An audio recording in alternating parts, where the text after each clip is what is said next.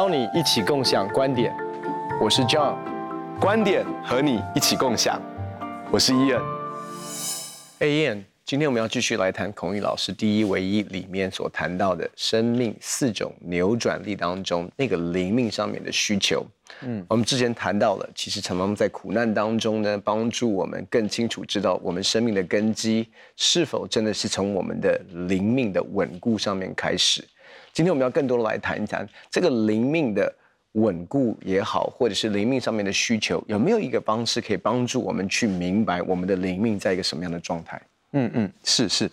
其实呢，呃，在呃圣经的传道书的传道书是由所罗门王所写下来。那所罗门王可以说是一个千古的奇人呐、啊。嗯。哦，因为如果从人的角度来看，他是一个事业上面极度极度成功的人。他在职场上是非常非常成功的，因为他是那个世代当中全世界最富有的人，所以到今天为止，我们都还讲说所罗门王的宝藏。嗯，那就他真的是非常非常富有，而且他也非常的有智慧，他把整个国家治理的很好，甚至其他的国家。哦，好像示巴的女王，他们都想要来听他的智慧之言，希望能够学习他怎么样治理一个国家，怎么样管理政府的团队，哦，怎么样子能够累积财富。所以，好多好多的人，就像今天那些成功的人，他们争相被媒体来访问，想要知道他们成功的秘诀。那么，所罗门王却这么讲，他说：“虚空的虚空，凡事都是虚空。”他这么讲说。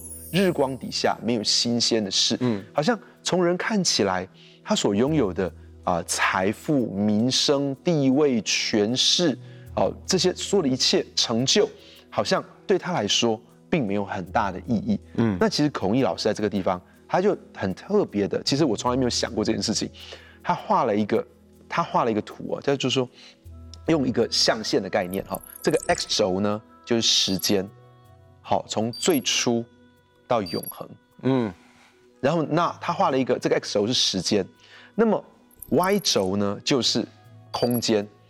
在这个地方，呃，下面是日光之下，嗯，那上面呢是日光之上，嗯，哦，所以它其实你这个这个轴画起来呢，这个中间的这个点交叉点呢就是 now，就是现在，嗯嗯，OK，他就说，其实你有没有发现一件事情，人所有的追求，其基本上都在这个第三象限。第一、第二、第三嘛，好，就是说这个第三象限，就是说是我们都在想关于从过去到现在，嗯，然后呢是日光之下，就是我们现在所看到这个物质界的世界，而不是属灵的，嗯，所以其实我们人生当中，如果一个人呢，他一生的所有追求都只有在这个象限，那么其实有四分之三的世界是他错过的，生命当中他只专注在四分之一的领域，从过去到现在。然后只专注他物质所看见的，那其实这个图它其实很大的帮助我去思考一件事情，就是说，当一个人他在这个时，他已经累积了很多的啊、呃，他的学历、他的经历、他的成就、他的财富，都只是为了，都只是为了这个是我们所看到的今生吗？还是是为了永恒？嗯，我们所看、我们所做的一切，都是为了我们所看见的物质界的世界吗？还是是要为了这个看不见的属灵的世界，那其实让我们去思想这个，我觉得这个在灵命里面是一个很重要的层次。如果我们所看见的只是今生，我们所看见的只是我们现在所肉眼所看得见的这些东西，那其实我们真的很可能错过了很多宝贵的部分。真的，其实刚刚提到一个观念，就是对于基督徒来说，其实我们是为了永恒而活。嗯，我们不是只是为了地上的今生哦，因为在今生的选择当中，你就会发现，其实你看到历世历代的啊、嗯、这些宣教士，他们做的选择，如果从世界的价值观里面来说。都是颠覆世界的思考逻辑哦，比如说我们看到剑桥七杰，或者是戴德生，是，或者是到马杰博士啊等等，兰大为医生来到台湾哦，你你你会发现，其实他们所做的选择，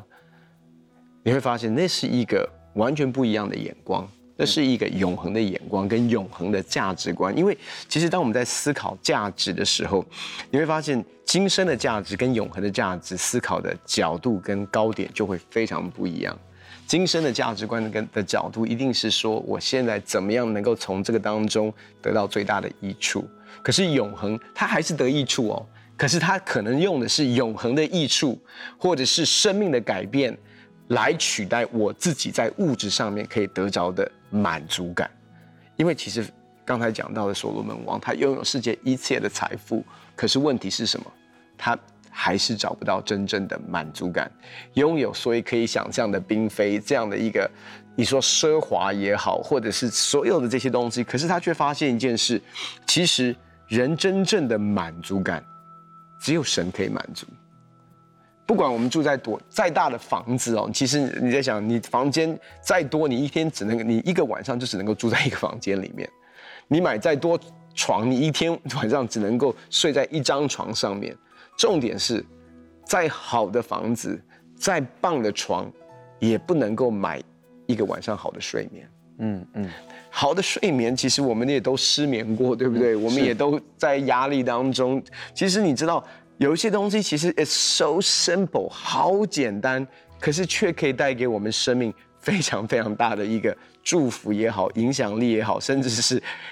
那一天没有好睡觉，我们其实有时候我们就压力很大哦。但是我要我要说的是，其实你会发现，其实人生真的在追求的。所以我我常常在思考，因为。嗯，我我我是第四代的基督徒，所以，嗯，然后我的母亲她其实也是一个宣教士，她是菲律宾华侨，所以来到台湾，嗯、所以其实宣教士，那我们家族又是因为兰大为医生，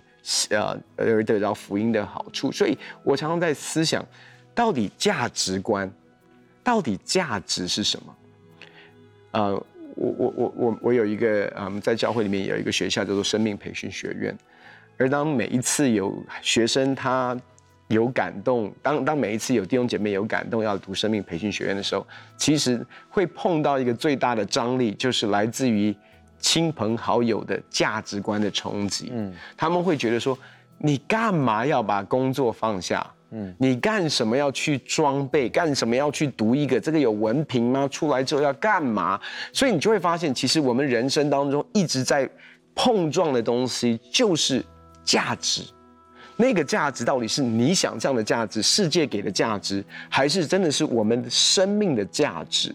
那我就发现弟兄姐妹，当他愿意付代价的时候，他总是会面对到的是旁边的人，他会挑战他，到底这个跟他的现金、跟他的永恒有一个什么样的一个冲击？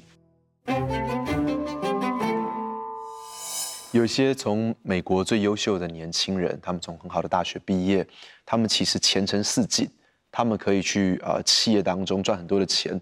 但是他们却选择到啊、呃、中南美洲去宣教。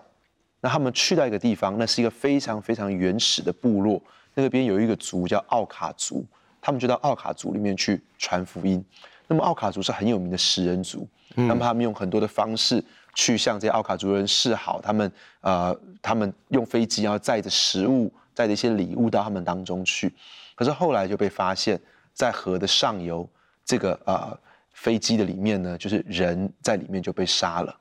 嗯，那他们就被这些啊、呃、土著们用长矛刺穿了他们的心脏，那么啊、呃、那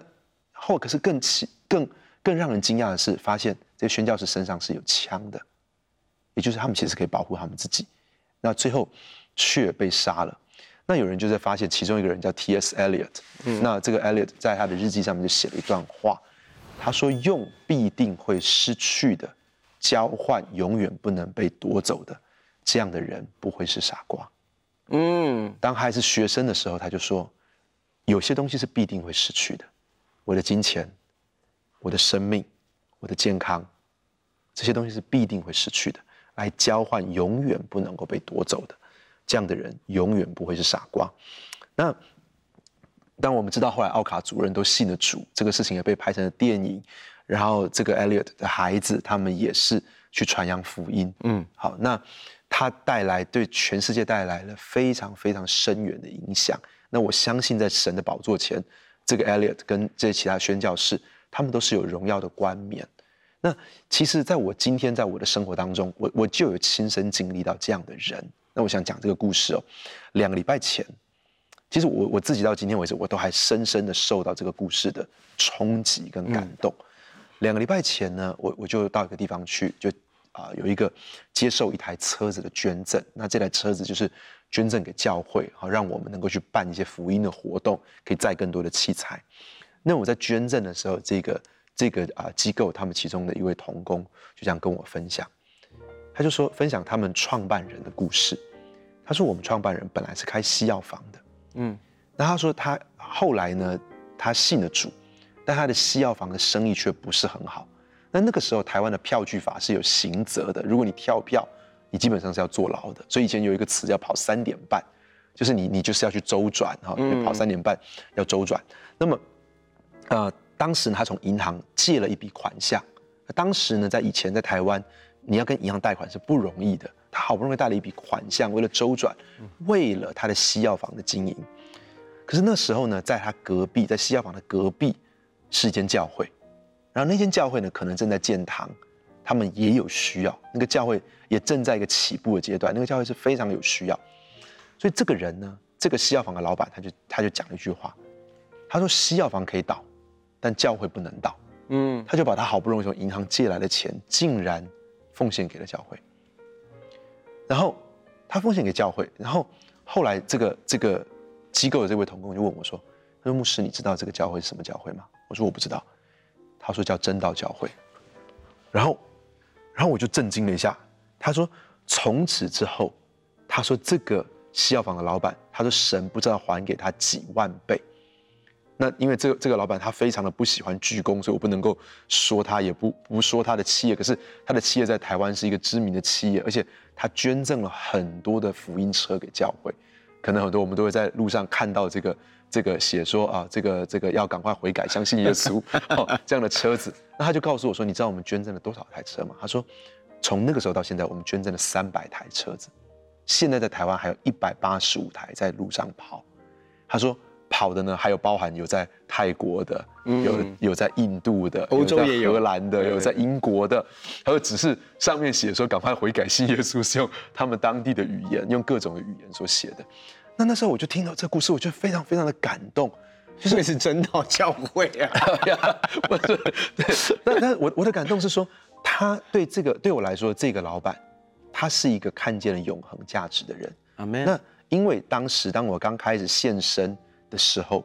那那个时候啊，他也支持了我。其实好像我们我我我还在读神学院的时候，我还是个神学生的时候，其实他也支持了我们的实习的费用。嗯。然后那个时候我，我我我那个时候还，呃，大概十几年前，我我我认识这位这位老板这个创办人，那当时他就常常很开心的，他看到很多神学生，他就常常会哎鼓励神学生，请学生神学们生们吃饭，来自各个教会的神学生，然后他吃饭的时候，他就他就很开心的说，我在天堂上面有很大的房子，嗯，我相信我在天堂上的房子有很大的花园，那么当然他在地上他可以拥有很多很多的。漂亮的房子，但对他来说，他所需要的可能不是再多几栋在地上的房子，嗯，是在天上有更大的产业，嗯，所以我觉得那是一个看见了永恒价值的人。那呃，我我我我有时候我看到报纸新闻媒体就会报道说，呃，有些企业家他们非常喜欢某一个区域，他们就在这个区域里面买。有些你知道，嗯，有些人他们喜欢天母。有些人喜欢啊、呃，在新义计划区；有些人喜欢在这个区，在那个区域；有些人喜欢在东区。呃，我我就看到这个新闻在讲说，他们喜欢在那个地方来置产，嗯，可能跟他们是在这个地方成长，或在这个地方发迹，或是他们这个离他们的公司近有关系，他们就投资在那个地方买了很多的房子。可是我在想一件事情，就是如果我们只看见了那个第三象限，我们只看见了在时间跟空间的里面，我们只看见了这个阶段，而忽略掉那个。永恒的阶段，忽略掉那个看不见的阶段，那是会是非常非常可惜的一件事情。你就让我，你刚才所讲的，让我想到《希伯来书》第十一章第十三节这边这样说哈，他说这些人都是存着信心死的，并没有得着所应许的，却从远处望见，且欢喜迎接，又承认自己在世上是客旅，是寄居的。说这样的话的人，是表明自己在找一个家乡。他们若想念所离开的家乡，还有可以回去的机会，他们却羡慕一个更美的家乡，就是在天上的。所以神被称为他们的神，并不以为耻，因为他已经给他们预备了一座城。然后他接下来其实讲讲到这些信心的伟人呢，我我很喜欢他里面在第三十八节后面讲到说，这些人本是世界不配有的人。嗯，我我真的觉得，其实当我们在思考灵命上面的需求的时候，其实要有一个永恒的价值观，其实是我们生命当中必须要有的一个 true north，嗯，一个指南针。嗯嗯，就是我们不是为今生而活，是不是不代表我们不能够住好的房子，不代表我们不能开开好的车子，我们不是要活在贫穷的里面哦。Yeah, yeah. 但是是我们可以拥有这些。但是我们不会让这些拥有我们，是我们真正所可想的，不是住在哪一区，不是拥有什么样的房子，因为其实我们真正可想的家乡，我们所想念的家乡是哪里？其实是在天家。我我想对这些历世历代的宣教士，他们离开他们舒适的环境，选择回应神的呼召，其实我必须要说，其实有神在的地方，就是家乡。嗯嗯嗯，最美好的地方其实是什么？是走在神的旨意的里面。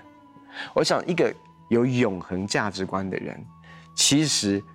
我们其实真正想要的安舒也好、舒适也好、安定，其实不是在一个地区、一个生活模式、一种头衔。其实慢慢的，真的会发现的，真正我们要的，其实是在神里面。所以他们其实从头到尾在跟随的不是一个 lifestyle，嗯，他们在跟随的是一个 person，他们在跟随的家乡不是一个地理位置，那个家乡其实是神的同在，那个家乡是神自己啊。所以当我们的 true north 真的找到的时候，在职场当中，我们就不会混乱了，我们就不会因为我我我我真的是说。我当看真真的，我我我的生命是非常被这些宣教士给激励的。我觉得能够做一个世界不配拥有的选择，我觉得不配有的，对我来讲，我觉得那是一个最大的夸奖。我们能够成为世界不配有的人，为什么？因为我们已经跳脱世界的游戏规则，因为我们已经进入到一个属天的思维、跟智慧、跟逻辑的里面。我觉得其实有些时候，他们这个看见是非常重要的。其实，在我们的生活当中也是一样啊。就是说，如果我们讲一个很具体的例子，很多时候我们生命当中的成功，是因为他能够看得见下一个阶段。甚至有些人说，啊，你能够递延你的享受，你能够延迟你的享受，为什么？因为你看见了下一个阶段。所以很多人为什么他们有办法存钱买房子？因为他们看见了，他们将来会搬进到。那个属于他自己的家里面，可是有些人看不见，有些人看不见他会拥有自己的房子，所以他就不会去做这样存钱的动作。有些人看不见他们将来会，好像我我在跟很多年轻人互动的时候，我觉得有些时候年轻人看不见他们将来会进到的学校，他们会拥有的职业生涯，他们会拥有的梦想，所以以至于他们今天没有办法去做一些牺牲跟付出。我我前一阵子有一个新闻呢，就是这个新闻在在呃这个网在年轻人世界，在网络乡民当中是非常非常红的。他就说有一个大学生，然后呢他在大学的时候接了很多个家教，嗯，他就说他竟然赚了两百万。好，那那这个这个这个，那很多人就说什么啊，你是在用生命换的啦，哎呀，这个他这样做根本就没有好好读书。就这个这个应该是台大的学生，那这个台大学生就说，哦，他的每一个科目都八九十分，最差的就是八十五分，然后其他都九十几分，他的成绩非常非常的好，好，然后呢，而且他又用他所赚的这个钱呢，教家教的赚赚的钱，他又去理财，而且他竟然也理财很好，所以他又累积了更多的财富，所以他书读得很好，然后也很勤奋的工作，他也很会理财，然后他就讲了一句话。其实套句现在网络乡民话，就叫打脸其他人。就是说，他说我只是不过是把耍废的时间拿来工作而已。很多人都在玩游戏，好，都在玩 game，好，都在做一些事情。他说我只不过是没有耍废而已呀。那其实我要说，这个年轻人呢，他可能就是看见了，他看见了某些人所没有看见的。嗯，那其实今天对永恒来说，何尝不是如此？我们今天很多时候呢。我们就像那些人就说：“哎，你为什么要为永恒来预备呢？你为什么不快快乐乐过今生呢？因为很可惜是有一些人，他们就是看见了永恒，他们会永恒所做的那些牺牲跟付出。他说：“因为我知道在永恒里面，那个永恒多么美好，是我今生不值得我在这边耍废的。”嗯，好，我觉得我不需要这样浪费我的时间、我的精力。我我觉得就像 Elliot 所说的，我我要用那个必定会失去的，换取那个永远不能够被夺取的。那其实我要讲一个故事来结束，我就说。其实我觉得很多时候，它甚至不是我们讲的这个永恒，不只是未来在天上，还有包含在地上我们后代的子孙。你你想想看哦，亚伯拉罕他离开哈兰，然后到迦南，他在哈兰是有房子，他到迦南是没有房子，是住在帐篷。嗯，他在哈兰可能拥有很多的地，是，可他在迦南，他其实终其一生，他并没有真的完全得到那块地。嗯，而且迦南地很显然他还没有成为大国。只有他只是有一个儿子以撒，他显然这个迦南地也并没有都归属给他。嗯、可是我很喜欢一个呃神学家叫 Joyce Baldwin，他这么说的。他说，当那个时候他在迦南地来筑坛献祭的时候，当地的这些人，你要知道他们都是拜偶像的人。他看起来神所做的都没有成就，可他这么说，他说亚伯拉罕在那里筑了一座祭坛，正式敬拜神。虽然他无福亲眼看见这个应许成就。可是他已经替子孙们预先接收了这块地，嗯，他站在这块地的正中心，知道子孙们将来会继承这块地，他也用信心的眼睛来环顾四周，欣赏将来会发生的事。所以你知道他在那个地方献祭，他知道将来这些地方都会是我后裔的，他的眼睛已经看见了他的后裔要充满在这块地上面，而这个也真实的成就。所以我要说。当我们为永恒来做预备的时候，其实不只是将来在天上，我们在天家所会拥有的一切，也包含在地上。我们是带着信心相信，我们的子孙会承继这块地方，这个地方会属于我们的，而我们的子孙会遍满这里。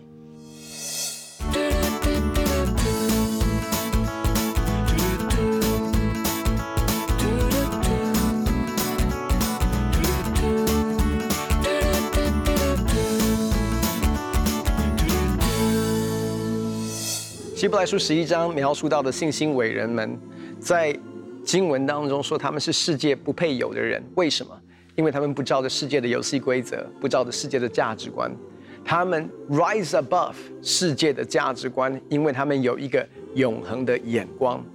一位跟随神的人，你在你的灵命上面要跟神连接，才能够拥有一个永恒的价值观，才能够在今生做正确的选择，成为。和神心意的领袖，很高兴可以跟您分享我们的观点，也欢迎你在网上面跟我们分享你的观点，共享观点。我们下次见。